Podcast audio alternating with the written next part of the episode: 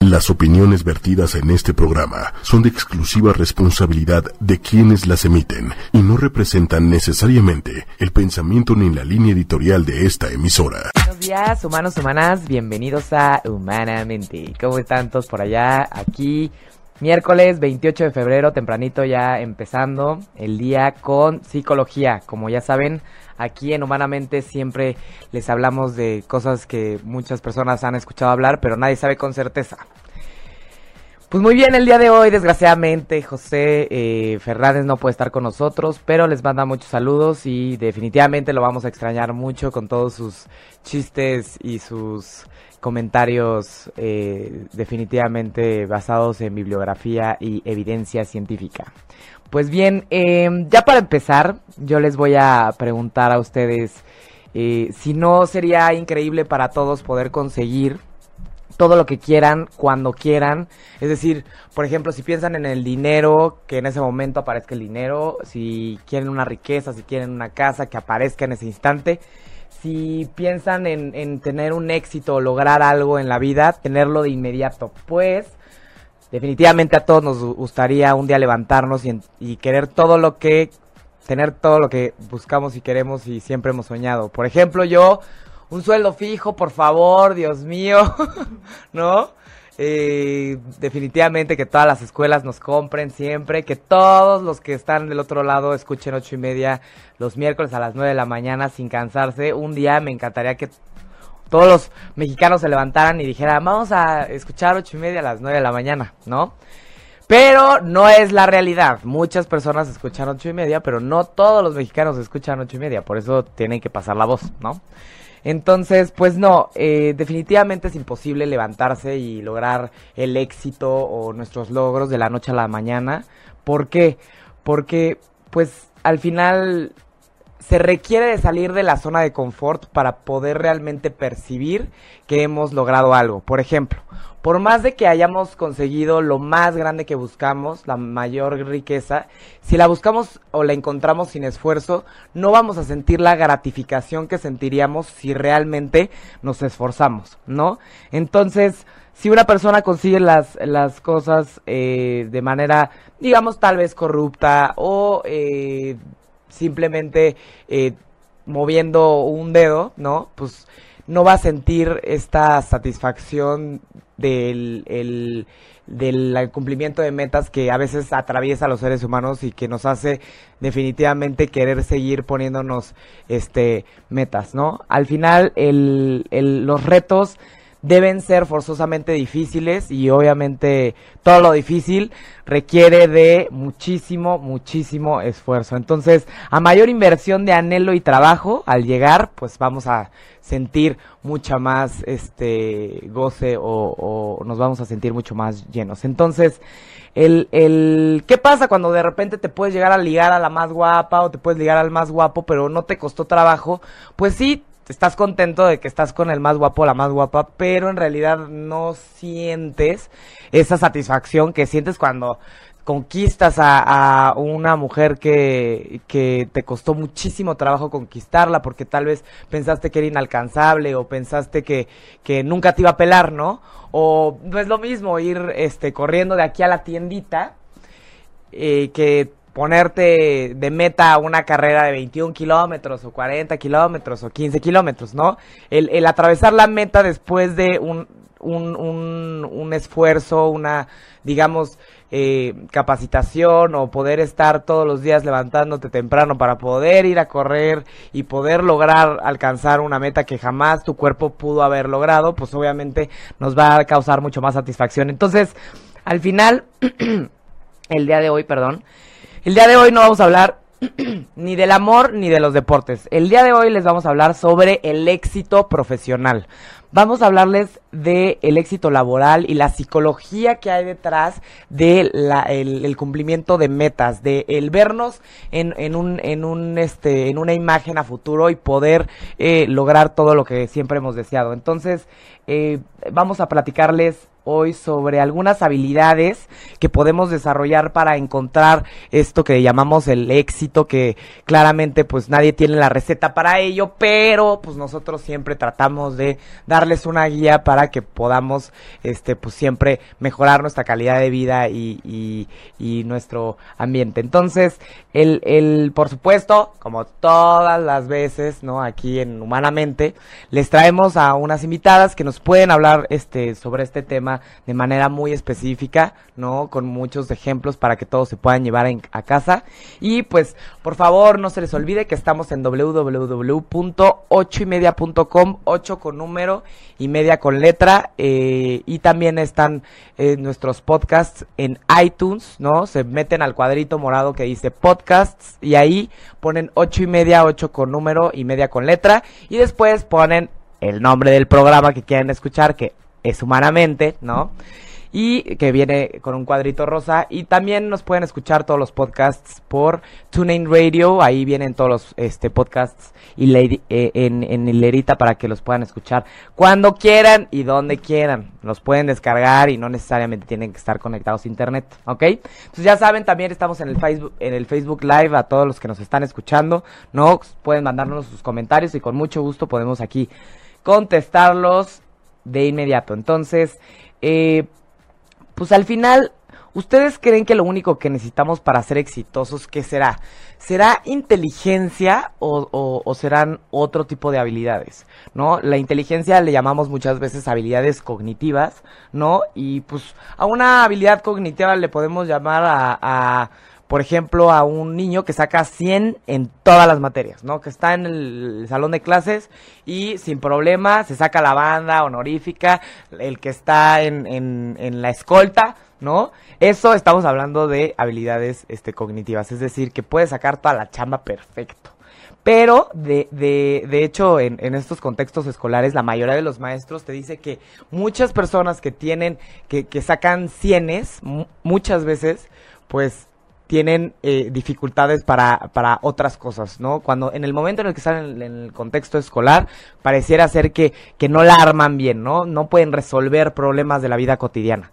Entonces, pues no, en realidad no solamente necesitamos habilidades cognitivas, también se requiere de este, habilidades emocionales, ¿no? También se requiere eh, codificar o procesar la información de lo que sentimos y también para cómo nos dirigimos con los demás.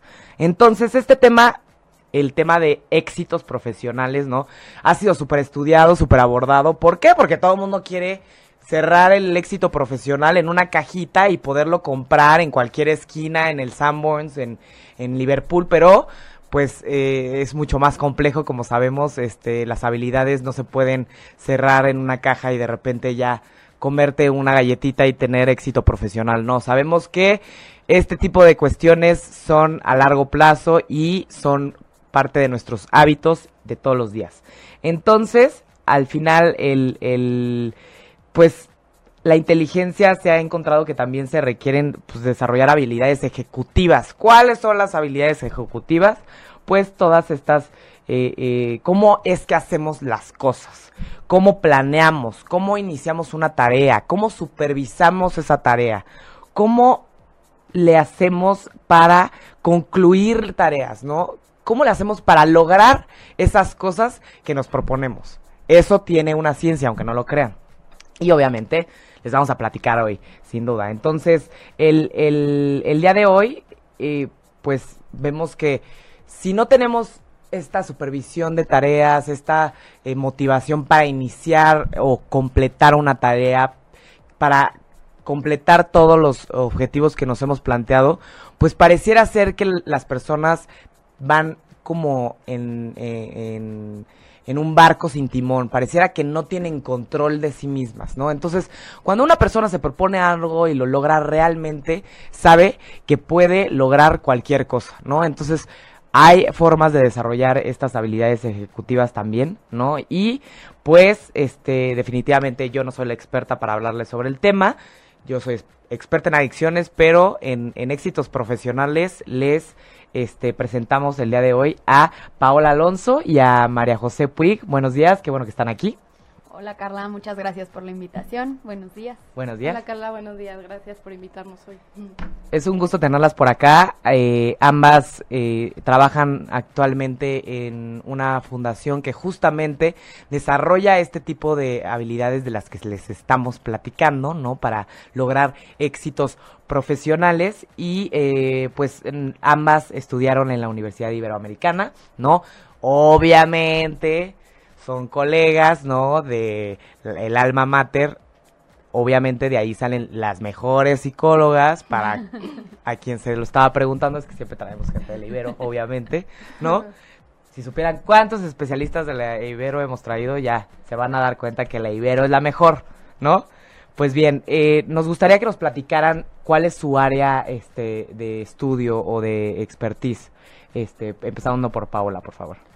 Bueno, yo, como mencionó Carla, estudié psicología en la Ibero y saliendo de la carrera entré a, Generation a trabajar, que es la fundación que se encarga como justo de esta parte de dar capacitaciones a jóvenes.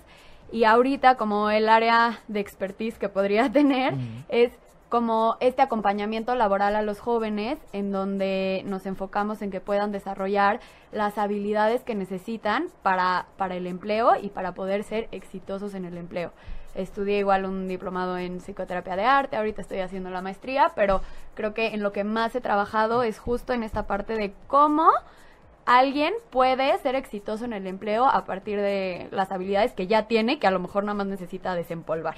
Muy bien. Muchas gracias, Paula. Majo. Yo, bueno, yo tengo un perfil muy similar al de Paola. También estudié psicología en la Ibero. Y al son cuadernos, son cuadernos. Y al graduarme también entré a trabajar a Generation. Ya llevo ahí casi dos años. Y en estos dos años he tenido la oportunidad de pues darle sesiones individuales a casi 800 personas que no tienen trabajo. Entonces estoy muy familiarizada con las características de los jóvenes que no tienen trabajo, que no encuentran, de la frustración que los acompaña. Y también he tenido la oportunidad de hacerle seguimiento una vez que ya tienen trabajo, ¿no? Entonces he podido detectar muy bien pues qué características son las que los llevan al éxito y a, su crecimiento profesional. Claro, qué sí funciona y qué no funciona. Exacto. Entonces, definitivamente lo que han trabajado Paola y, y Marijose, pues son eh, habilidades en los jóvenes para poderlos incluirlos en ambientes eh, laborales, ya que pues sabemos que hay eh, personas que no tienen las mismas capacidades para pues poderse incluir en, en instituciones, ¿no? Entonces, pues muy bien, para empezar ya con la carnita, me gustaría preguntarles cuáles son las habilidades y comportamientos de estas de, las que estamos empezando a introducir, ¿no? ¿Cuáles son las habilidades y comportamientos que desarrolla el programa en donde están actualmente, en Generation?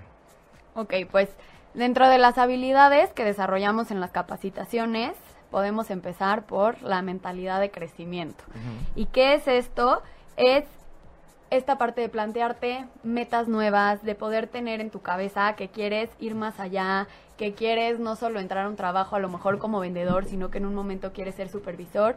Entonces, la primerita yo creo que es la mentalidad de crecimiento, eh, lo que manejamos en los cursos. Ok, mentalidad. ¿Por qué no las describimos todas, y después vamos una a una? Vamos una a una. Muy bien. Eh, Luego, otra de las, de las habilidades que desarrollamos es la orientación a futuro.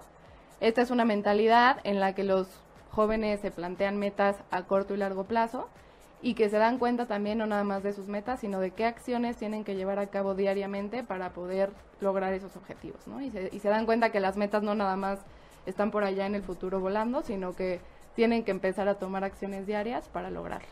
Ok, muy bien. De ahí tenemos la persistencia, que es como esta parte de poder enfrentarte a retos y que aunque sean difíciles, estar ahí como cuchillito de palo todos los días, como siendo constancia, siendo perseverante. Y algo que yo digo es que muchas veces en la parte del empleo le echamos la culpa a la motivación de todo. Así nos despertamos un día y hoy no estoy motivado, ay, qué poca motivación, me fue fatal, obviamente estoy poco motivado, pero si el éxito lo dependemos en la motivación que tenemos, pues esto va a fluctuar muchísimo. Entonces al final la persistencia tiene que ver con esta disciplina, con esta constancia, con levantarte aún esos días cuando se te pegan las sábanas y no tienes ganas de ir a trabajar, como ser persistente y, lograr como llegar y presentarte y seguir trabajando duro. Claro, no esperarte a que tengas tiempo o haya agenda para lograr las cosas o no esperarte cuando se te dé la gana y cuando un día te levantes. Estoy esperando a que un día tenga muchísimas ganas para hacer las cosas, ¿no? Simplemente todos los días trabajar un poco para poder lograr, ¿no? Y que viene muy acompañada también de otra de las mentalidades, que es responsabilidad personal, ¿no? Esta parte de que nosotros somos responsables de nuestro propio éxito y que nadie, no, no debemos depender de nadie en la vida para lograr nuestros objetivos, ¿no? Entonces, esta parte de responsabilidad personal eh, incita a los jóvenes a que se hagan responsables de sus emociones, de sus acciones y de sus decisiones diarias para lograr sus metas. Que es un poco como la autonomía, ¿no? Exacto. Como es que tú, eh, justo lo que estaba platicando al principio, al tú empezar a ejecutar tus propios, este, actitudes o, o tus propias metas, pues empiezas a sentir el control de tu vida y ahí es donde te das cuenta que el que tiene el control eres tú y si no te mueves tú, nadie se va a mover por ti, ¿no? Como entregar esa autonomía. Muy bien, ¿qué más? ¿Tenemos algo más por ahí de habilidades? Sí, justo como que están divididas en dos. Una son las habilidades que les acabamos de mencionar, que tienen que ver un poco con el cómo pensamos y hacia dónde queremos dirigirnos.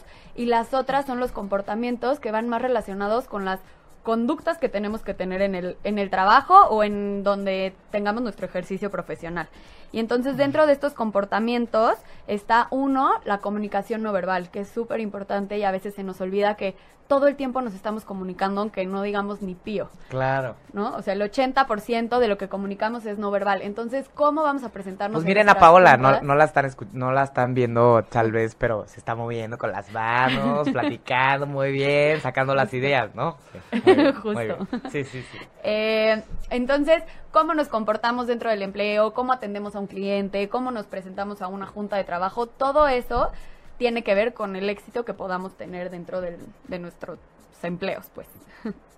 Otro de los comportamientos es la adaptabilidad, sobre todo porque en el empleo siempre te vas a tener que adaptar, ¿no? Ya sea a un nuevo jefe, a una nueva sede, a nuevos compañeros de trabajo o a procesos que tal vez no estás tan fami- familiarizado y vas a tener que aprender y ver de dónde le vas a hacer, pero tienes que pues, familiarizarte con eso, ¿no? Entonces, esta parte de tener la capacidad de adaptarte en cualquier lugar. Claro, como por ejemplo, nosotros ya vamos a cambiar de sede. Aquí en ocho y media vamos a estar por ahí por el Ángel de la Independencia y pues al final si yo digo, pues no, me gusta esta sede porque yo vivo cerca y si no, no lo vamos a hacer. Es esta capacidad de encontrarte a ti mismo dentro de tal vez en cualquier contexto. Si te dicen Plaza Oriente, pues vas a Plaza Oriente, ¿no? Si, Exactamente. si te dicen en el sur está el trabajo de tus sueños, pues te lanzas al sur, ¿no? Yo trabajé en el Instituto Nacional de Psiquiatría y mi mamá me decía, ¿cómo vas hasta allá? O sea, ¿qué te dan? Te pagan poquitito. Voy porque es increíble, ¿no? O sea, me encanta trabajar ahí, aprendo muchísimo y es el mejor lugar para aprender lo que quiero hacer. Ok, está bien, ¿no? Y justo la adaptabilidad a mí se me hace uno de los comportamientos clave porque ahorita todo está cambiando súper rápido y empiezan como nuevas empresas o las famosas startups y son lugares en donde o te adaptas o no funcionas porque al final son lugares que no están tan estructurados a lo mejor como una empresa grande y entonces si tú quieres tener este creci- crecimiento, si quieres innovar, si quieres emprender, te tienes que adaptar. Y que hasta en la misma evolución, ¿no? O sea, las especies que han sobrevivido son las que logran adaptarse, ¿no? A su medio ambiente. Claro, ahorita ya no estamos hablando de que cambie el, el clima, ¿no? Pero estamos hablando de que si cambian las condiciones, cambia el sueldo, cambia lo que se requiere de ti, si te dicen ahora vas a tener que hacer otras 10 cosas, pues te avientas. ¿Por qué? Porque es esta, digamos, es como una... Ustedes le llaman este comportamientos, ¿no? Al parecer el concepto es un comportamiento, pero yo creo que yo le llamaría flexibilidad psicológica. O sea, ¿qué tanto, qué, qué tanto te aclimatas o te aclichingas, ¿no? Porque si no, te lleva la corriente. Entonces, muy bien, la adaptabilidad. ¿Qué más tenemos? Tenemos también la parte de proactividad. Lo importante que es levantar la mano, tener iniciativa, que muchas veces estamos en un empleo y creemos que las instrucciones claras y precisas de lo que tenemos que hacer nos van a caer del cielo y que con eso es más que suficiente. Entonces esta parte de tener iniciativa, levantar la mano, echarle la mano al de al lado es súper importante para poder tener éxito profesional. Exactamente, y que muchas veces como jóvenes no tenemos idea de por dónde empezar o no sabemos, pues, qué, qué nos van a decir los jefes o entonces también la parte de proponer nuestras ideas, de siempre ser como tener este empuje para solucionar problemas es súper importante en una chamba. Solución de problemas, que ahorita nos van a platicar cómo, cómo es tan complicado. Se dice, soluciona los problemas, ¿no? Pues cómo los pongo en un papel, pongo las diferentes alternativas, ¿cómo le hago? Ahorita nos van a platicar específicamente qué cosas podemos hacer en nuestra vida diaria para poder realmente aterrizar todas estas habilidades o aterrizar todos estos comportamientos. Eh, ¿Tenemos alguna otra, este, algún otro comportamiento? Sí, por último, el famoso trabajo en equipo, ¿no? Que es súper importante y a veces se nos olvida porque nos creemos de repente sábelo todos o que todo podemos solos. Y justo el trabajo de, en equipo implica como encontrar esta, o sea, como poder complementarte con el otro para poder sacar mejores resultados, mejores metas de ventas, no sé.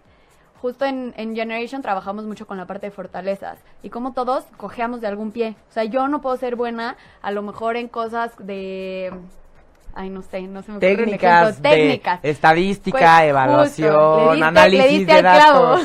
sí, no, por eso José es el poderoso, ¿no? Entonces, ¿cómo encontrar a un otro que tenga esas fortalezas y entre los dos a lo mejor poder crear maravillas como las que han creado tú y José, por ejemplo? Claro, claro, claro. Entonces, justo eso tiene que ver como la parte del trabajo en equipo.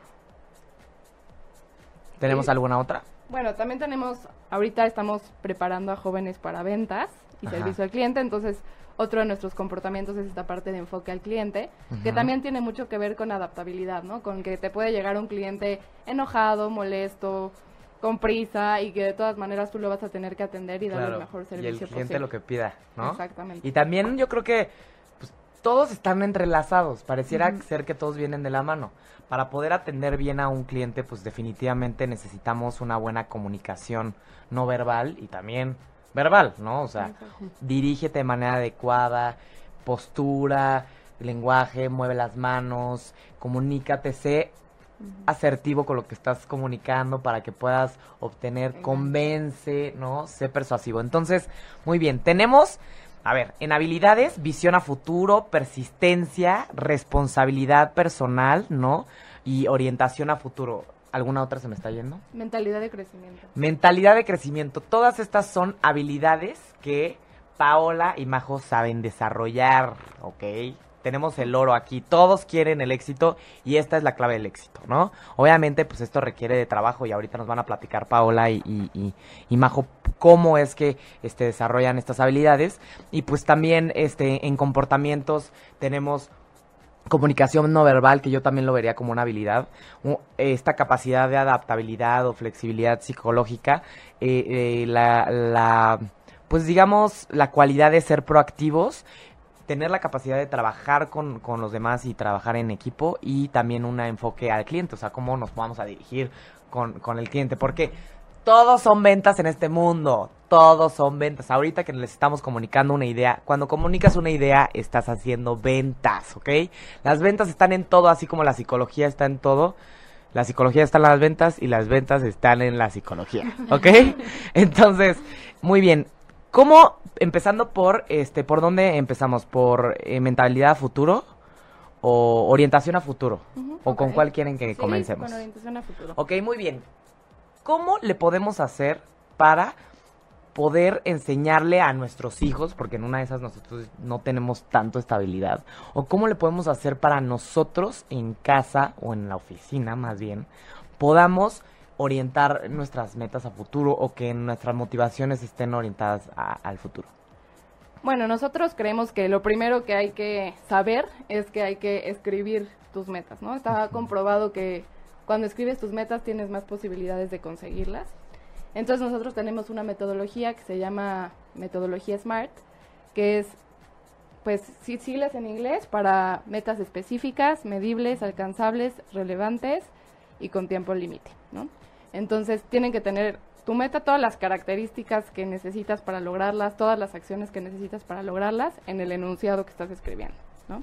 Se necesita definir el tiempo y también necesitas saber exactamente en qué momento vas a lograr tu meta, ¿no? Por ejemplo, no puedes decir voy a ser feliz y ya, porque esa no es una meta específica, no sabes cómo la vas a lograr, tampoco la puedes medir, ¿no? No sabes exactamente en qué momento ya vas a ser feliz, ¿no? Claro, claro. Entonces es empezar como a Feliz definir- poquito, feliz más o menos, o feliz muchito. Pues no. Así es. Y feliz tal vez es algo muy subjetivo, como tuvimos un programa a principio de año sobre hábitos y pues esta parte de poder cuantificar todo lo que es cuantificable es medible, todo lo que es cuantificable es este se puede tocar, ¿no? Entonces, cuando puedes tocar o palpar tus tus tus metas o tu nivel de éxito, pues obviamente eso hace que la gratificación sea palpable también, ¿no? Exactamente. Entonces, si no puedes tocar el éxito y si no lo puedes sentir realmente como que ya llegaste a algún lugar y lo lograste, pues no, nos sentimos adecuados. Entonces, apuntar. ¿Cómo recomendarían ustedes que apuntemos nuestras metas?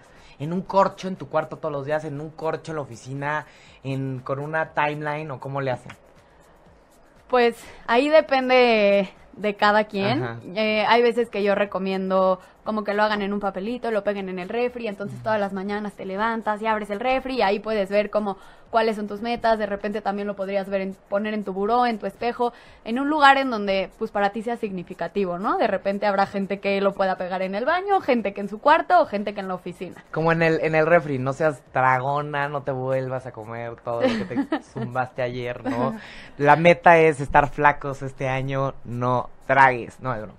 No, o sea, sí. Algo, algo que nos esté recordando en todos lados. Y ¿Cuál Yo es? creo que independientemente de cómo lo hagas, el chiste es que puedas tener acceso a tu meta diariamente para recordártela y que entonces todo lo que vaya pasando en tu día a día, los obstáculos que te puedas encontrar, los días que no estés tan motivado, pues puedas recordarte que tienes una razón para seguir haciendo las cosas y que vale la pena seguir adelante. Pues, ¿ustedes qué opinan de estos eh, programas o apps que donde pones todos tus pendientes y te está recordando? Porque, a ver, que quede claro que los pendientes son cosas distintas a las metas, ¿no? Las metas son algo que está lejano, que al lograrlo vamos a llegar a un punto distinto al que estábamos antes y que obviamente nos va a causar mucha gratificación. El pendiente, yo personalmente tengo que aceptar que cuando hago mi listita de pendientes y le voy tachando una por una, siento así. Delicioso, Sí. delicioso cuando voy tachando mis pendientes, ¿no? No hay Es mejor sensación. No hay mejor sensación que es tachar que tus listitas. justo esos pendientes son como el caminito que vas recorriendo para en algún momento llegar a esa meta. Pero Claro. por eso hay que ser persistentes, porque hay días que la lista de pendientes es enorme y dices, ¿cuándo la voy a acabar? Ustedes personalmente, ¿cómo estructuran sus metas o sus pendientes? Yo- Personalmente. Con la palomita. O sea, yo hago listas y voy tachando y subrayo lo que ya me gusta hasta tacharlo dos veces como para sentirme así de, uh, lo super logré. Yo soy de listas. Ok. Yo también, yo tengo una agenda, entonces me organizo mejor por la agenda, ¿no? Tengo mi fecha límite y ver cómo en retrospectiva tengo que ir haciendo ciertas cosas o ciertas acciones para poder llegar a esa meta ese día. ¿no? Perfecto. Entonces irlo agendando semanalmente o mensualmente. Eso está muy bien. Al final tener una agenda es poder tener en papel y en dos hojas exactamente lo que va a pasar en un mes o dos meses. Cuando ya empiezas a ver qué viene después, pues como que te empieza a picar y como que ya te tienes que mover para lograrlo, ¿no? Y que a lo mejor hay gente más tecnológica que le funcionan los recordatorios del celular o estar tachando y poniendo la palomita igual en el teléfono o las aplicaciones que mencionabas. Como que mucho tiene que ver y es un poco retomando lo que decía Majo, que sea relevante para ti, significativo para ti y el cómo lo hagas que te funcione a ti. No hay una receta mágica, es un poco pensar, a ver, ¿qué me funciona a mí? ¿Cómo yo siento que voy a poder ver como X progreso? Claro. ¿Cómo lo voy a poder medir? Pero sí tiene que ser como significativo y relevante para ti, porque a lo mejor como lo hace tu mamá, como lo hace tu hermana, como lo hace el novio, no te funciona, entonces tienes que encontrar lo que a ti te va a funcionar. Y eso es pues probando y practicando. Y también mucho es autoconocimiento, ¿no? O sea, el, el saber, o sea, hay personas que tienen una agenda y nunca la van a abrir en su vida, ¿no? Entonces también el conocerte a ti mismo, que es lo que decía Paola, es muy importante para que de verdad lleves a cabo acciones que sí te van a servir para lograr tus metas. Sí, por ejemplo, yo en lo personal antes cuando estaba en una oficina, este, em, digamos, con una computadora como antes que estaban, ya no, habi- no, había- no había laptop, sino que había la Con el computadora. monitor. El monitor enorme, te sentabas y tu mismo lugar de trabajo siempre era el mismo. Atascaba todo de post-its y esa era mi forma llegó un momento en donde mi laptop ya no había espacio para los post-its, ¿no? Entonces ya hay que encontrar este métodos nuevos. Entonces, definitivamente la visión a futuro este va eh, muy enfocada en, en cómo apuntar nuestras metas, ¿no? Eh, y poderlas medir, cuantificar y palpar para que también el, el éxito sea palpable cuando lo logremos. Entonces, ¿cómo, ¿con cuál seguimos? Eh, pues yo creo que muchas están relacionadas directamente Ajá. con la orientación a futuro, ¿no? Por Ajá. ejemplo, la parte de la persistencia, Ajá. creo que tiene una relación pues muy estrecha con la orientación a futuro, ¿no? O sea, necesitas ser persistente para lograr tus metas, pero a la vez necesitas metas para querer ser persistente, ¿no? Porque si no, ¿para qué lo eres o para qué vas a lidiar con los objetivos, con los sacrificios diarios, con los obstáculos diarios si no tienes un por qué y un para qué que realmente te motive, ¿no? Entonces la persistencia es esta parte de, pues, lidiar diariamente con estos sacrificios, con estos obstáculos que muchas veces, pues, cuestan trabajo, pero que al final van a ser los que te van a llevar, pues, a tu objetivo final, ¿no? A tu meta final. ¿Y cómo podemos desarrollar la persistencia? Con conceptos, enseñarles como motivación, casi casi poner a un grupo de gente y decirle, ustedes pueden, vamos a seguir. Creo que un poco la persistencia es preguntándote el para qué. Así como que esos días que te cuestan trabajo, pregúntate, ¿para qué lo estoy haciendo? Ah, sí es cierto, pues lo estoy haciendo porque quería bajar cuatro kilos, no sé, hablando de lo del refri que decías, quería bajar cuatro kilos y era mi propósito de los, del primer semestre del año. Ah, pues por eso lo estoy haciendo y sí es importante para mí. O sea, como que la persistencia es mucho preguntarte, ¿para qué hago las cosas? ¿Para qué estoy aquí? Cuál es la razón de estar aquí y al final es como lavarte los dientes, lo vas haciendo todos los días para que se vuelva un hábito. O sea, como que sí es trabajo duro y práctica constante y una de las estrategias que creo que han funcionado con los jóvenes es que se pregunten el ¿para qué? Lo que estoy haciendo hoy me va a llevar a donde quiero estar en un mes. Si tu respuesta es sí, es como, órale, va, palmadita, levántate y salte de la cama porque sí te va a llevar a la meta que quieres. Mucho creo que esa puede ser una estrategia, como de cuestionarte. Y también, además de preguntarte el para qué, creo que también sirve mucho el prever qué es lo que puede pasar en ese camino, ¿no? Nosotros con los jóvenes, por ejemplo, les hacemos apuntar su meta y pensar todos los obstáculos, todos los sacrificios que van a tener que, que pues, lidiar para poder llegar a esa meta e ir previendo soluciones para que no en el momento que les atrape esa dificultad no sea tan complicado salir adelante, ¿no? O sea, que ya tengan como un plan prehecho antes de que suceda. Entonces lo ideal para, para desarrollar la persistencia en nuestra vida diaria sería poner una línea donde vemos al final la meta final con las mini metas, que si las vamos logrando vamos a poder llegar a la gran metota, ¿no? Y a los lados poner todas las cosas negativas que podrían pasar y todas las soluciones a esos aspectos negativos que podrían suceder, ¿no? Sería como una proyección de la lana que te va a entrar en este año y ver si se gasta esto, pues no vamos a poder comprar esto, ¿no? Si se gasta, y Vende sabe perfecto, ¿verdad? si, si gastamos de más en esto, pues vamos a tener que hacer esto. Lo mismo que hacemos con una proyección económica o, o financiera, igual tenemos que hacerlo con una proyección de vida, ¿no? Eh, si me caso, pues entonces ya no voy a poder hacer esto, pero sí voy a poder hacer esto. Si no me caso o si logro eh, este cliente, voy a poder conseguir este ingreso y después vamos a poder comprar esto que nos va a llevar a la meta, ¿no? O sea, empezar a cruzar el, el camino y esta visión a futuro constante, es. que a veces mucha gente tal vez no la tiene, pero si empiezas a guiar tal vez a los papás que nos escuchan, si tienen a sus hijos, pues poderles hacer un ejercicio para que ellos puedan visualizarse a, a futuro, ¿no? Los compromisos a futuro, a dónde quieren llegar y qué es lo que tienen que hacer. Me acuerdo que hace mucho en prepa, en el TEC, nos hicieron hacer como una línea del tiempo de qué era lo que queríamos hacer y qué era lo que iba a pasar.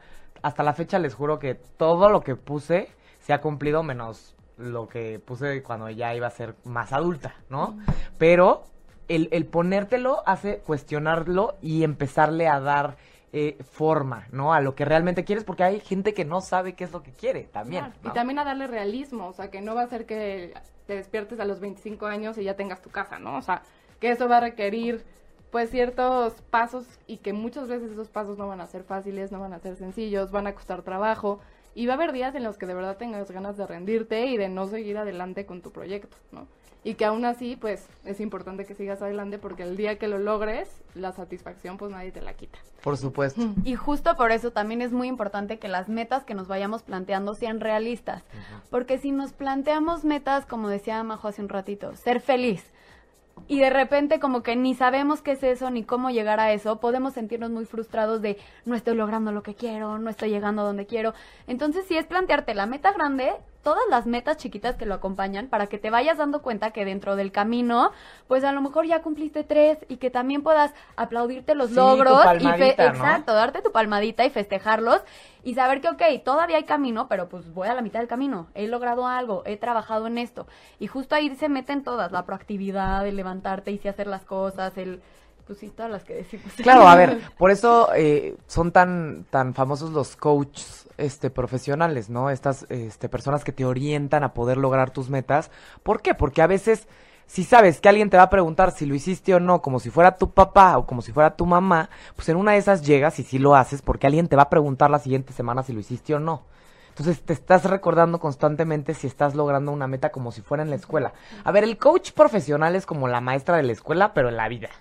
Literalmente, ¿no? Que te está dando tus tumbitas si no estás cumpliendo y te está dando estrategias específicas para poderlos cumplir. Entonces, aquí vemos que la visión a futuro y la persistencia se logran constantemente recordando por qué, el por qué. Y como dice este Paola, metas alcanzables y evidentemente metas que te gusten, que las disfrutes, que vayan contigo, que tú sientas este y te pares y digas, esto es lo que quiero hacer.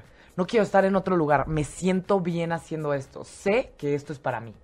Y siento que eso también va mucho con el tema de la identidad, ¿no? Claro, que realmente también te motiven, porque pues el camino si ya no va a ser fácil, pues mínimo que llegues a un punto en el que de verdad te sientas feliz y realizado, ¿no? No, y al final yo creo que muchas personas piensan que cuando entran a un trabajo que les gusta, todo les va a gustar y todo va a ser perfecto.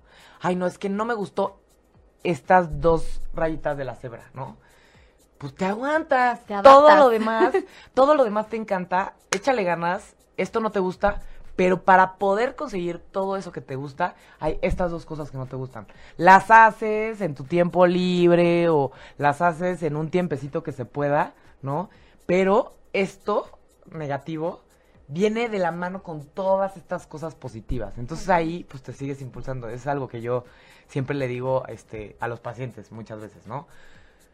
No todo va a ser perfecto, no todo va a ser hermoso. Si te gusta la chamba, si te gusta a dónde estás yendo, va a haber cosas que no te gusten. Y esa es la naturalidad de la vida. Y que Cosas también se trata de disfrutar el camino, o sea, no nada más de ya el día que logre mi meta voy a ser feliz, sino también aparte de ir disfrutando el paso a paso, el día a día y el ir consiguiendo, pues poco a poco forjando tu meta, ¿no? Claro. Muy bien, entonces ahí tenemos la persistencia, la orientación a futuro y cómo le podemos hacer para, para forjar una responsabilidad personal. ¿Qué es responsabilidad personal? Llegar a tiempo, hacer la tarea antes de que nos los pidan, cumplir. Pues en las rúbricas que tenemos en el curso, literal, la responsabilidad personal es hacerte cargo de tus acciones, como decía Majo, de tus emociones, sin pretextos. Entonces, la responsabilidad personal es llegar a tiempo. ¿Hubo tráfico? Pues responsabilidad personal, levántate 10 minutitos antes. Eh, no llegué porque, este, no sé, no sonó mi alarma. Pues responsabilidad personal, hay que estar pendiente de eso. Entonces, literal es hacerte cargo, o sea, que no existen los pretextos. Y va mucho en contra de la mentalidad de víctima, ¿no? O sea, ahí en el curso de repente se hace famosa esta parte de la mentalidad de víctima y cada vez que cachamos a un joven poniendo una excusa o diciendo que no pudo hacer algo porque se le atravesó medio mundo en medio, le gritamos mentalidad de víctima y que se vaya siendo consciente de esas acciones que tiene, ¿no? Para después poderlas ir cambiando. ¿Y qué pasa? Muchas veces es, no, es que mi jefe me dijo, mis compañeros de trabajo me, fa- me, me tratan fatal, siempre me toca un tráfico horrible. Ok, ¿y tú qué estás haciendo, no? En contra de todo eso, porque no, no nomás nos pasan las cosas. O sea, al final también somos responsables de las actitudes que tomamos frente a esas cosas que nos pasan, de cómo las resolvemos. Entonces la responsabilidad personal pues va de la mano con eso. Y hay días que pues sí, a lo mejor sí tenemos mentalidad de víctima porque, no sé, nos tiramos al drama y todo nos pasó. No tengo pero- para el pasaje, no llegué, no Exacto. pude llegar a trabajar. Pero es como, a ver, pues resuélvelo, sé proactivo. O sea, como que todo literal está Todo, súper. todo, son mancuernas Sí. Y, por ejemplo, ¿cómo, ¿cómo se podría una estrategia muy específica para desarrollar esta responsabilidad este personal? Eh, ¿Es una mentalidad o realmente podríamos hacer algo, como en el caso de la visión que tienes que apuntar? Yo creo que primero empieza con una mentalidad, ¿no? El, el irte haciendo consciente de cómo enfrentas pues las situaciones de tu día a día, de si de verdad te haces cargo de todo lo que te sucede o si echas culpas a personas externas o a situaciones externas, porque hay personas que echamos culpas hasta el gobierno, ¿no? Y el gobierno no ha pavimentado la calle y entonces no puedes salir de mi casa. Entonces, Sí, por eso traigo la llanta sí. ponchada y por eso no pude llegar y... Exacto. Entonces, primero mentalidad. yo creo que es primero hacer conciencia Claro. y ya después irlo llevando a las acciones. Y yo creo que aquí sirve mucho el, el que la persona se dé cuenta de cuáles son sus fortalezas, de, de con qué recursos cuenta para poder lidiar con estas situaciones desde la responsabilidad. Yo creo que podría ser una, una, una buena este, técnica, podría ser apuntar todas las cosas que nos, este, que nos hacen eh, falta o todo lo que nos está costando trabajo y ver de qué manera vamos a poder poco a poco ir haciendo actitudes en nuestra vida. Es decir, nunca llego temprano. Cada vez que suene el despertador, tengo que saber que si no me levanto now, no voy a llegar. ¿No? O sea, que llegue el pensamiento en ese momento. O, este, cada vez que, em, no sé, otro ejemplo, por ejemplo. Sí, o, o si ya sabes que cuando suena el despertador necesitas posponerlo dos veces, pues ponlo 10 minutos antes Claro, para que, ajá, como diferentes estrategias, pero creo que sí va un poco en identificar cuáles son esas situaciones en las que no eres tan responsable y echas culpas externas y ya una vez identificadas poder buscar tus diferentes estrategias, desde poner el despertador 10 minutos antes hasta a lo mejor ponerte recordatorios de es martes y como es martes acuérdate que tienes que hacer tu reporte semanal porque mañana se entrega al jefe, o sea como pues sí, diferentes estrategias que le funcionen. La Sí, no. lista de pendientes. Es el- como si, exacto, es como si de repente llegamos y decimos, no, pues preparamos el programa para otro día porque no dio tiempo para el miércoles. El programa es el miércoles, se acabó, no hay de otra, ¿no? O sea, al final llega un momento en donde no se puede cambiar lo que está allá afuera. Exacto. Tú tienes que cambiar para cumplir con las demandas del exterior, ¿no? Así Entonces, estarte este monitoreando, ¿no? Autorregulando Exacto. de alguna manera, ¿no? Entonces, eh, ya son todas las habilidades, ¿no? Pues faltaría mentalidad de crecimiento, pero que creo que viene muy relacionada con esa ¿Cuál es la mentalidad de crecimiento? La o sea, que siempre hay algo más grande. Y como este anhelo de crecer, de sobresalir, que sí, que siempre puede haber algo más grande. Que si a lo mejor yo estoy trabajando como psicóloga en la fundación y ya, no sé, y tengo estas estrategias, pues a lo mejor si veo un curso de cómo mejorar la orientación a futuro, yo que sé, meterme para seguir creciendo en ese aspecto y a lo mejor poder enseñar mejor a los jóvenes o poder compartir mejor mis conocimientos. Sea, como que siempre hay esta parte que puedes crecer y sobresalir, no solo en la cuestión económica. O sea, ojo, el éxito no solo es como relacionado con la lana o con el puesto de trabajo que tengas, también tiene que ver con aprendizajes, también tiene que ver con los retos que te pongas. Entonces, justo la mentalidad de crecimiento es esta parte del empujoncito que nos damos para salir de la zona de confort y aprender cosas nuevas, hasta meterte como a clases de baile, no sé, si nunca has bailado, o meterte a, a una maestría o hacer un diplomado, todo eso tiene que ver con la mentalidad de crecimiento.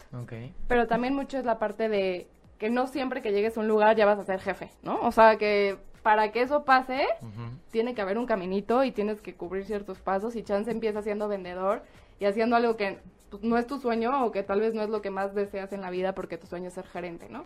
Pero que para ser gerente pues necesitas ser vendedor. Entonces, esta parte de también querer nutrirte de experiencias, de, de aprender todo lo que se puede en el camino para llegar a ese punto al que quieres Que también está unado a la persistencia, Muy- ¿no? A- y a esta parte de la pasión y la tenacidad, ¿no? Que es este eh, término que nos encanta de grit. Entonces, la mentalidad de crecimiento al final eh, sería, una vez que tienes una meta y la cumples, ¿qué pex? ¿Qué va a pasar Exacto. después? De que, ¡ah, ya llegué! Y festejas dos años, te vas por tus chelas, ¡lo logramos! Y ya te quedas ahí un año, ¿no? O sea, ya que cumpliste otra, luego que viene y luego que viene, ¿no? Eh, O sea, digamos esta- que es como ambición. esa ambición, o sea, seguir buscando más. Como esta sed de éxito, ¿no? Justo. Ya que encuentras uno, luego viene el otro, y luego viene el otro, y luego viene el otro, ¿no? Porque si no, este, este, no hay esta constancia en la búsqueda del éxito. Al final, el éxito se siente rico un rato, y después ya quieres más, y quieres más, y quieres más. Eso está muy complicado, ¿no? muy bien, entonces, comportamientos. Comunicación no verbal. ¿qué estrategias nos podrían dar este, muy específicas para que nos podamos comunicar este, de manera efectiva con nuestros clientes o con nuestros compañeros de trabajo, con nuestros jefes? ¿Cómo podemos una estrategia, cómo mm, debemos de mover las manos, cómo debemos mover el pechito, ¿no? O, o cómo le hacemos. Yo siempre digo el pechito salido para... Sí. Para imponer yo un tengo una, una pregunta antes de avanzar con esto. ¿Sí? Tiene que ver con el tema anterior. Ajá. Que de repente sucede mucho, por ejemplo, en locución, alumnos de locución, que sin duda tienen buena voz, pueden tener buena voz, ¿no? Ya, es una herramienta que la tienen de nacimiento, Talento. si tú quieres, ¿no? Es talento. Pero, pero no manejan intenciones, no manejan respiración, no manejan todo lo que conlleva la locución. Y creen que porque tienen buena voz, ya son locutores. Yo te puedo responder. Yo soy de esas, por ejemplo. Yo tuve, tomé el curso de locución también, ¿no? Tomé un curso hace mucho tiempo, por eso estoy aquí, gracias a Dios, ¿no? Eh, yo tengo bonita voz porque la gente me lo dice, ¿no? Desde chiquita. Pero soy malísima para los tonos, para la respiración, para las intenciones. Evidentemente por eso tengo, tenemos un programa de este tipo. En este tipo de programas, el, el tipo de tono que se le da a la comunicación, pues sí pega. Pero a la hora de una locución comercial donde tengas que este, imitar a un cuate de circo, vengan, pasen todos. O cuando tienes que imitar a alguien sexy o tienes que hablar institucionalmente, ahí ya, papas, no me sale, ¿no?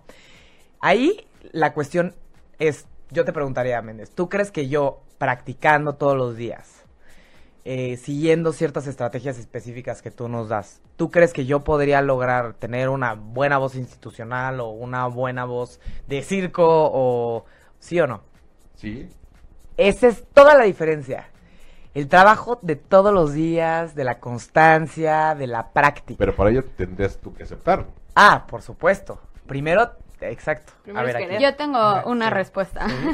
Eh, dentro del curso hablamos mucho sobre la parte de los talentos, que son estas habilidades que se nos dan Natas. natural. O sea, esto lo, lo que hacemos de manera natural, sin pensar, etcétera. Ahora, cuando tú juntas un talento con conocimiento y con práctica se convierte en fortaleza.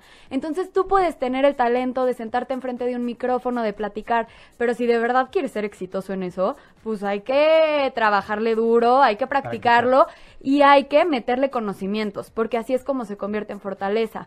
Puede ser muy bueno para algo de manera natural, pero eso no hace que ya sea la llave del éxito. También hay que trabajarle, hay que practicarle y hay que, pues, llenarte como de aprendizajes. Entonces, no sé si eso conteste un poco. Entonces, a la próxima, Méndez, a la próxima, muchas gracias, Paula, definitivamente, y eso fue clave de lo que dijo Paula, o sea, para la próxima que tengas este otro, este, otro curso, ¿no? Literalmente, si tienes talento, está el conocimiento y, ¿qué habíamos dicho? Y la práctica. La práctica, La o práctica. habilidad. Ok, habilidad. entonces el conocimiento y la práctica.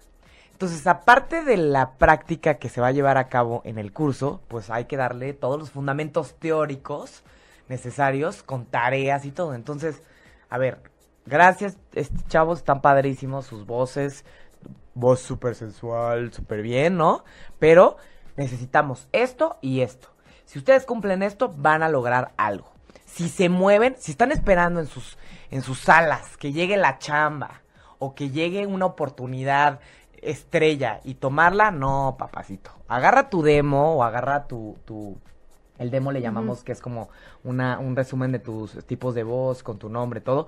Llévalo a los radiodifusoras, llévalo a los programas, a los podcasts, ¿no?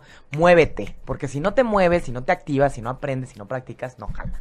Y ahí es que la clave del éxito está en que se haga de manera integral todo esto. Que además de que les puedas dar toda esta parte de conocimientos técnicos, porque son necesarios. A ver, si no tenemos el conocimiento técnico, pues a lo mejor vamos a fallar por más persistentes que seamos. O sea, tenemos que tener la parte técnica, pero además también trabajar en lo que llevamos platicando todo el programa, en lo que son las habilidades, en lo que son los comportamientos. Cuando hacemos esto de manera integral, entonces sí puede ser la llave para el éxito profesional. Muy bien, entonces, em, como podrán ver, todo está entrelazado con lo demás. Entonces, regresamos a la comunicación no verbal. ¿Qué podemos hacer para tener una mejor comunicación no verbal? Pues yo creo que lo principal es, uno, ver a los ojos a tu interlocutor, ¿no? O sea, cuando no lo vemos a los ojos o cuando lo vemos hacia abajo, pues eso denota inseguridad, ¿no? Entonces, esta parte de contacto visual es muy importante.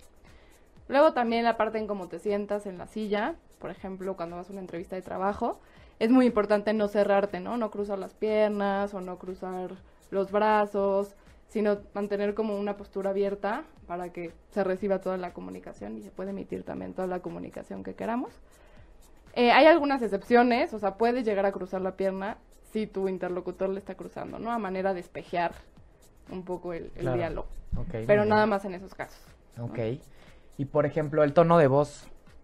Pues el, El, pues el tono de voz también es muy importante poder modularlo a como está platicando tu interlocutor. Eh, si hablamos así bajito, No pues llega el mensaje. No les va a llegar el mensaje de lo Sí, que sí, queremos sí, decir. claro.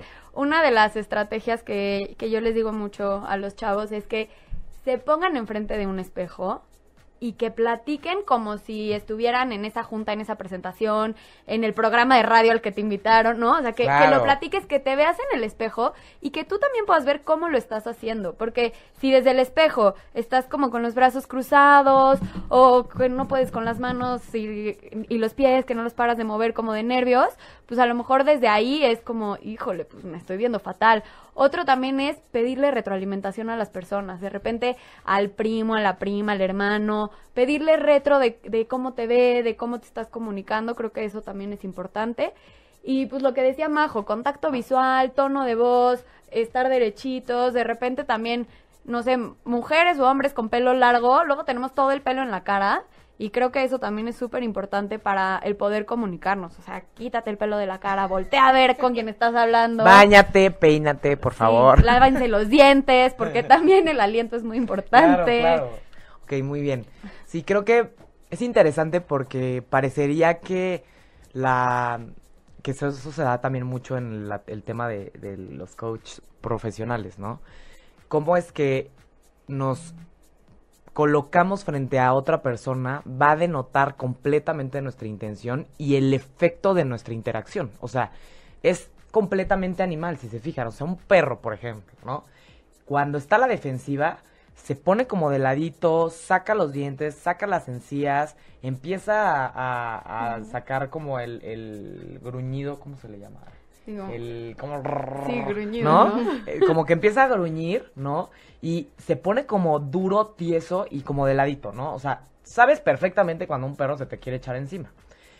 Obviamente también sabes muy fácil cuando un perro como que viene tierno, te ve, te quiere, este, quiere convivir, ¿no? Entonces, igualito pasa con nosotros. Si, si de repente hablas con alguien, le estás vendiendo y, y le dices, hola, buenos días, este, bueno, pásale por aquí, como que la persona ni va a saber que tú tienes una intención de ah, ensartarle algo en la cara, ¿no? O sea, al final es, toma, aquí está el producto, el producto consiste en esto, X y Y, ¿no? Mover las manos, poder, este, cuando no podemos, este, ver al, al interlocutor a los ojos, la capacidad de, de, digamos, entender lo que el otro nos quiere decir o la capacidad de sentir cuando el otro nos está hablando y sentir esta intención es mucho menor. Si no lo estás volteando a ver, pues es más complicado que realmente digas, pues esta persona tiene esta intención y quiero ayudarle, ¿no? Quiero apoyarlo, le quiero comprar porque me está viendo a los ojos, ¿no? Sí, que es completamente, o sea, es totalmente importante esta parte de la comunicación no verbal, porque de hecho está comprobado que en su mayoría en una conversación lo que más transmite es la comunicación no verbal, ¿no? Más que el mensaje hablado. Claro. O sea, el 55% es la postura eh, y así, el 38% es el tono de voz y solamente el 7% es el contenido del mensaje, ¿no? Entonces, la gran mayoría es lo que estás diciendo sin decir, o sea, Claro, entonces sí estudienle y sí chequenlo Exacto. bien, pero más bien este, empiecen a estudiar cómo son sus movimientos. Que a ver, muchas veces hay gente que de manera nata, ¿no? Ya tiene esta forma de comunicarse súper co- con confianza, con movimiento, pero eso no quiere decir que las personas que ya tienen el, el talento lo puedan mejorar o las personas que no lo tienen puedan desarrollarlo, ¿no? Por eso son habilidades, son cosas que se pueden desarrollar. Sí, como ¿no? dice Paula, practicando frente al espejo. Ahora que ya existen las notas de voz, pues también grabarse y escucharse es bien importante para saber cómo estamos modulando nuestro tono, si de verdad estamos transmitiendo entusiasmo o energía, o si al contrario estamos aburriendo muchísimo a la persona. ¿no? Claro, claro, muy bien. Que eso va mucho en el, la verdad en el radio sí es muy así, ¿no? Eh, La capacidad de, no te están viendo, no te están, este, no, no, no ven como, bueno, ya por el Facebook Live ya nos están viendo, ¿no? Pero muchas veces... Sí, cómo no enganchas a tu público Claro. sin que te vean. Así, al final, cuando te, te dicen en, en, la locución que hables y que te escuches ameno, te piden que sonrías mientras estás hablando, imagínense. Para que realmente la intención salga real, ¿no? Y también para que pueda salir el sonido bien de, de la boca. Entonces, sí, claramente hay, hay muchas, muchas formas de comunicarnos. Entonces, ¿cómo podemos, este, eh, trabajar el, el valga la, redundancia, el trabajo en equipo? O sea, ¿cómo podemos promoverlo?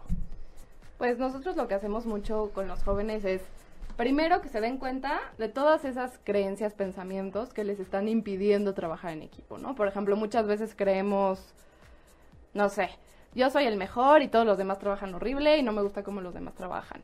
O no me gusta pedir ayuda porque pedir ayuda es de débiles, ¿no? Entonces, ciertas creencias con las que hemos crecido, muchas veces son las que nos están impidiendo poder llevar a cabo un trabajo en equipo.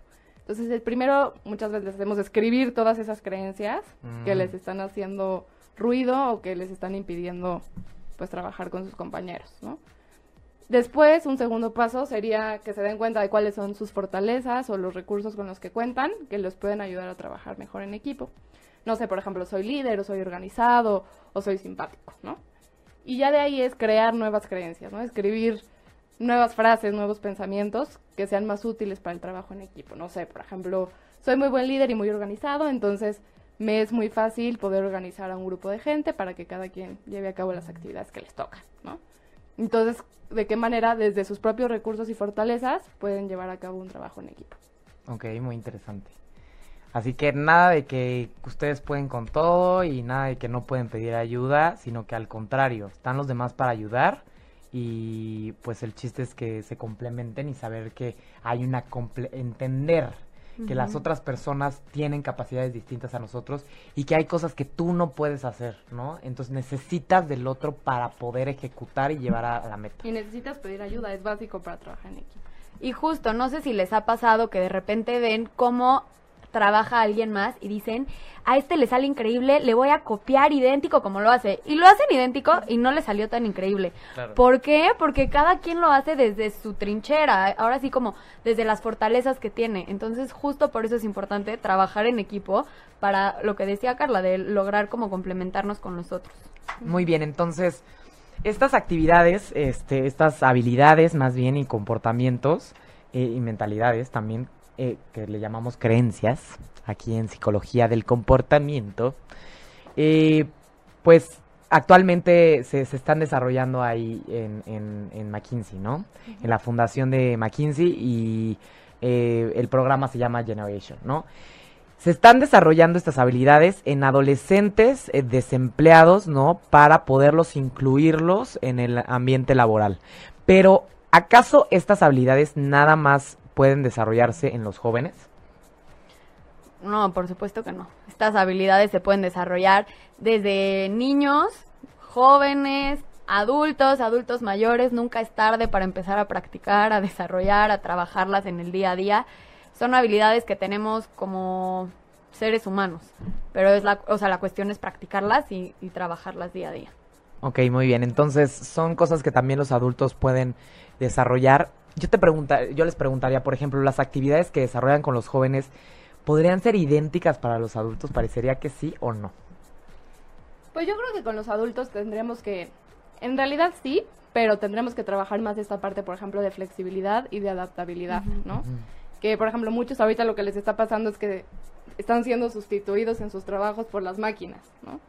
Eh, no sé, por ejemplo, ahorita se me ocurre los cajeros que cobraban en las plazas comerciales al salir el estacionamiento, Ya. ahorita ya están sustituidos por máquinas. Entonces, y esas personas que trabajaban ahí, pues ¿dónde quedaron? ¿no? Entonces, pues hay que trabajar en su adaptabilidad, en su flexibilidad y también mucho en su autoconfianza, ¿no? De, de que pueden aportar experiencia en otras áreas y en otros ámbitos. Muy bien, entonces es para todos estas habilidades. Obviamente ahorita les dimos muchísimos tips que pueden aplicar en la vida diaria, ¿no? Tanto para ustedes adultos como para sus hijos, podrían enseñarles a sus hijos, ¿no? Este, yo creo que en, en lo personal mi papá este tomó muchos de estos cursos porque yo creo que me educó siempre con todas estas cosas, mm, eh, principalmente con el tema de las metas y tachar cuáles metas habíamos logrado o no, tachar los pendientes.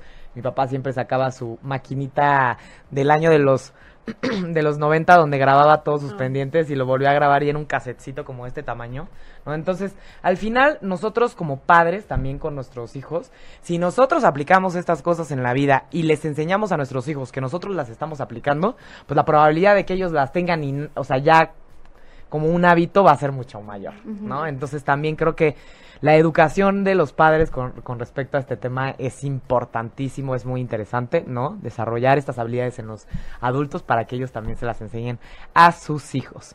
Entonces, eh, digamos, ¿ustedes a quién le, estás, le están dando este, este, eh, este programa? Este programa va dirigido a jóvenes entre 18 y 29 años que tengan la preparatoria terminada. Son los únicos requisitos que pedimos para que puedan entrar a Generation y casi todo el reclutamiento de jóvenes que hacemos es a través de redes sociales, de Facebook, Google. Entonces, pues que tengan una red social creo que es bastante importante, importante, para claro. que lleguen al curso. Ok, muy bien. Entonces, y tienen que ser a fuerza desempleados. Sí, tienen que ser desempleados porque el objetivo de la fundación es como cerrar la brecha entre jóvenes desempleados y tantas vacantes que existen en las empresas. Entonces, justo existen esas vacantes en las empresas porque las empresas dicen que los jóvenes no, No tienen, tienen las esa- competencias que necesitan. Entonces, nosotros les damos esas competencias, además de la sacudida de mentalidades y comportamientos, y los mandamos como a que puedan entrar a un, a un trabajo. O sea, podría ser para todos, pero en específico lo que hacemos nosotros sí va dirigido a jóvenes desempleados. Ok, muy bien. Y, eh, por ejemplo, digamos que, ¿en qué medida ustedes creen que, digamos, si es un nivel, por ejemplo, el nivel socioeconómico, ¿de qué tipo de nivel socioeconómico este, estamos hablando?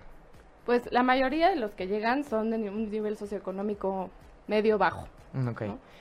Y bueno, obviamente, en, en general no estamos dirigidos a ningún nivel socioeconómico en especial, pero sí es gente que tenga la preparatoria, ¿no? Y que quiera emplearse en alguno de nuestros programas, porque no tenemos programas para todos los gustos y tamaños, ¿no? O sea, tenemos de vendedores, de servicios financieros y de ahorita de Java Backend en Guadalajara, ¿no? Que son para programadores. Entonces, Mm. alguien que esté interesado en realizar alguno de sus trabajos. Ok, muy bien. Entonces, este, pues ya llegamos al final del programa, como siempre. Siempre nos falta tiempo, humanamente, ¿no? Pareciera que les dije, les dije, se los dije, se los dije. Siempre nos falta tiempo, hay muchas preguntas más, pero pues así pasa. La psicología se extiende como chicle, pero hay que terminarlo. Entonces, nos gustaría preguntarles qué, qué, qué película o qué libro nos podrían recomendar que realmente pudiéramos observar o leer, que, que pudiera hacernos este, entender un poquito más estas habilidades o el desarrollo de estas habilidades. Bueno, le, yo les recomiendo muchísimo que vean una TED Talk de, de Mona, que fue como la, la fundadora de todo este programa, la que empezó con toda esta parte de la capacitación integral, que se llama Solving Global Youth Unemployment. Ok. Y se los va a poner Carla. Ah, ahorita se los voy a poner por en Facebook. el... Ah, sí, ahorita se los voy a poner en el Facebook Y yo les recomendaría que eh, vieran la película de En búsqueda de la felicidad, que se trata justo de cómo de tal vez no tener nada puedes llegar a construir muchísimas cosas si te lo propones. Ok, ¿cómo se llama el TED Talk? Se llama, aquí lo tengo, Solving Global Youth Unemployment. Y para, no sé, los que estén como muy interesados en el tema, también hay un libro que se llama Education to, Employ- to Employment, que igual viene como, como desde la parte de la educación podemos llegar como al, al empleo. Ok, y es de Mona Murshid. Ajá. Ok, ahorita se los estamos poniendo en el Facebook Live para que lo puedan este, buscar. Ustedes también ahorita les voy a mandar el link, ¿no? Y eh, pues al final, de alguna manera el desarrollo de estas habilidades es psicología, pero como dice Paola, este, y Majos, es educación. Al final es, son estrategias muy específicas que si no las enseñaran en la escuela, como nos enseñan física, matemática, cívica, moral y todas esas cosas, pues definitivamente podríamos este, incluirnos en más ambientes laborales, pudiéramos encontrar el éxito personal, porque el éxito personal o profesional pues depende de cada quien, cada persona es distinta, cada quien se pone metas o logros distintos, entonces definitivamente les recomendamos este mucho que, que se den un clavado a esta TED Talk y obviamente que pues se den un clavado a ver de qué manera pueden aplicar estas estrategias en su vida diaria, regresense al podcast y a todos los todos los este, tips que les acabamos de dar. Y pues obviamente les agradecemos mucho a Paola este y a Majo no por estar aquí. Nos pudieran dar su número de contacto este para, para ver si tienen dudas o para ver dónde podrían conseguir este o, poder contactar a alguien para que alguien más se incluyera en, en, en este programa de Generation de la Fundación McKinsey. Qué número de contacto podrían darnos eh, bueno, les doy el número de contacto de la fundación es 55 68 94 66 34 y nuestras redes sociales son en Facebook nos encuentran como Generation México, en Instagram como Generation-México, en Twitter como Generation-Mex. Y eh, por si hay algún interesado en tomar los cursos que tenga entre 18 y 29 años, prepa terminada, se puede meter a www.quierotrabajar.mx. Así de sencillo. Si quieren trabajar, pues www.quierotrabajar.mx. Quiero trabajar con habilidades. Sí. Nos encantan aquí las habilidades en, Humanamente, ¿no? Somos unos geeks de las habilidades, de la educación y de la psicología. Pues muchas gracias a las dos. Gracias, este, gracias a ti. Sean bienvenidas, eh, les agradecemos, padrísimo todo lo, el conocimiento que nos proporcionan. Y no se olviden de escucharnos todos los miércoles a las 9 de la mañana aquí en Humanamente. Cuídense mucho, nos vemos hasta la próxima. Chao. Si te perdiste de algo o quieres volver a escuchar todo el programa, está disponible con su blog en ochoymedia.com. Y encuentra todos nuestros podcasts de todos nuestros programas en iTunes y Tuning Radio. Todos los programas de ochoymedia.com en la palma de tu mano.